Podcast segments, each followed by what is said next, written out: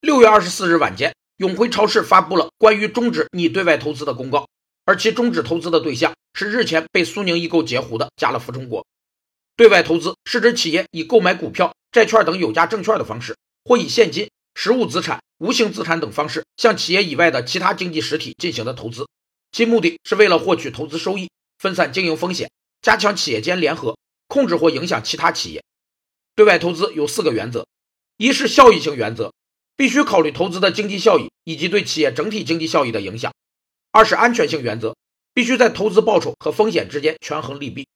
三是流动性原则，只为充分利用现有闲置资金的对外投资，就应考虑其流动性，以便在需要现金时能及时变现；四是整体性原则，对外投资必须服从企业整体经营活动，且目标应与企业总体经营目标一致。